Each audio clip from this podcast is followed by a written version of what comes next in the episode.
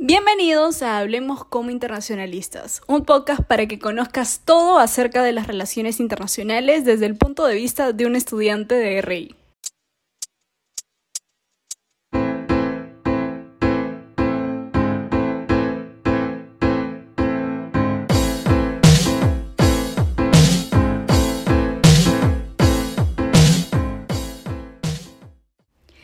Hola, hola, hola, bienvenidos al episodio 1 de Hablemos como Internacionalistas y hoy vamos a hablar de un tema que me irrita y me saca espinas, me molesta hablar y hasta me aburre porque es lo que siempre se me pregunta. Pero ¿en qué puede trabajar un internacionalista? Ya estoy en RI o no puedo entrar a RI porque según mis papás me voy a morir de hambre o tienes ese tipo de preguntas que ya dije no son importantes, pero bueno, la gente sí le importa.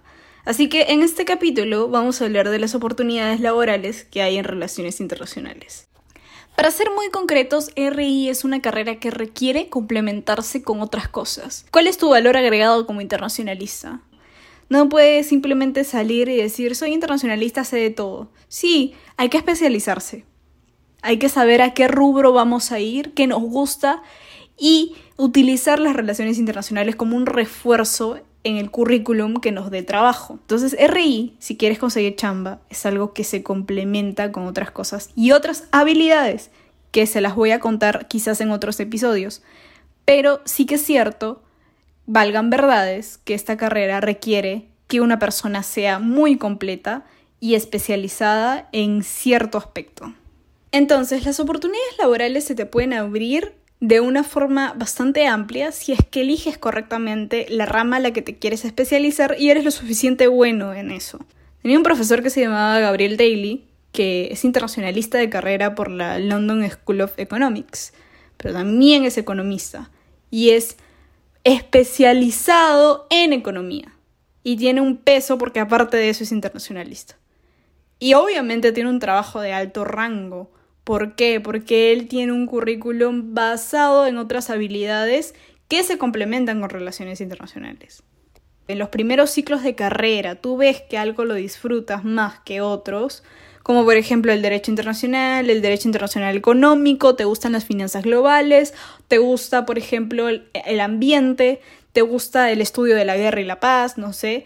Entonces ya yéndote por ese camino, tienes que ir viendo ya qué es lo que buscan o dónde son tus ofertas laborales y qué perfil están buscando.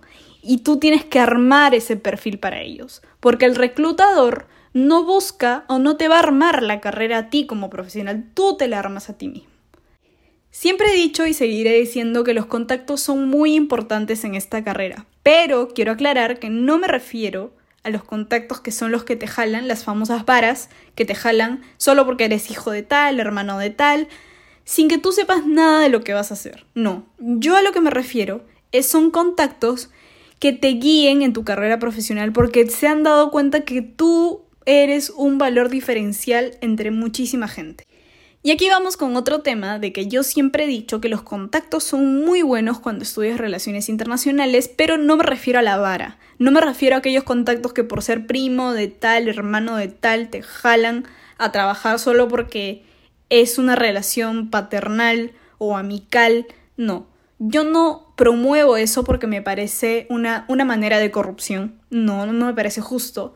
Yo lo que promuevo son los contactos que te jalan para aprender de ellos. Aquellos profesores que, por ejemplo, en el caso de derecho, te jalan a su estudio jurídico porque eres lo suficientemente bueno o han visto algún tipo de diferencial en ti que hace que te lleven a su estudio y te empiecen a formar desde ahí, ellos mismos, como aprendices. Tú entras como un aprendiz. Entras a formarte con los mejores porque los mejores han visto que eres muy bueno para eso. Pero para eso, para eso, ojo aquí, hay que invertir mucho en tu imagen como persona. Siempre me preguntan por qué voy de elegante a la universidad, por qué me he visto como me he visto cuando voy a la universidad, porque tengo mucho cuidado cómo me veo, porque tengo mucha selección en la ropa que uso cuando voy a la universidad, porque eso es lo que los contactos buscan en mí como profesional. Yo solo tengo aproximadamente 60 segundos para dar una buena primera impresión a un diplomático, a un profesor de, alto, de alta trayectoria o a cualquier miembro que yo considere que yo admire como profesional y que yo quisiera que él me enseñe cosas.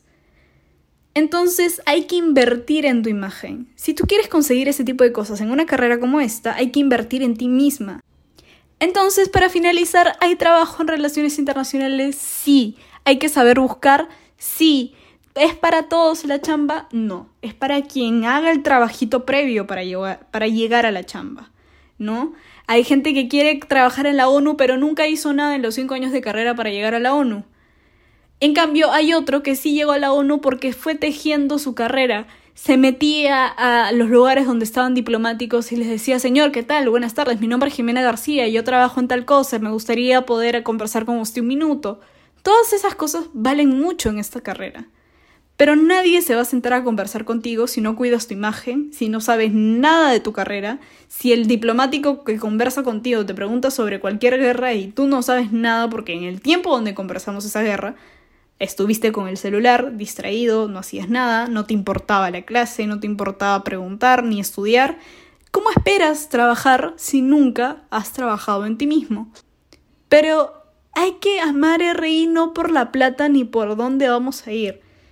Porque es una carrera nueva, es una carrera que recién está empezando acá en Perú y en muchas partes del mundo.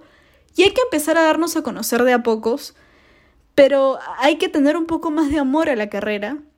Es lo que siempre digo, ama mucho tu carrera porque es tu pantalla al mundo. Quizás sea difícil ahora conseguir trabajo, pero no es imposible. No es una mala carrera.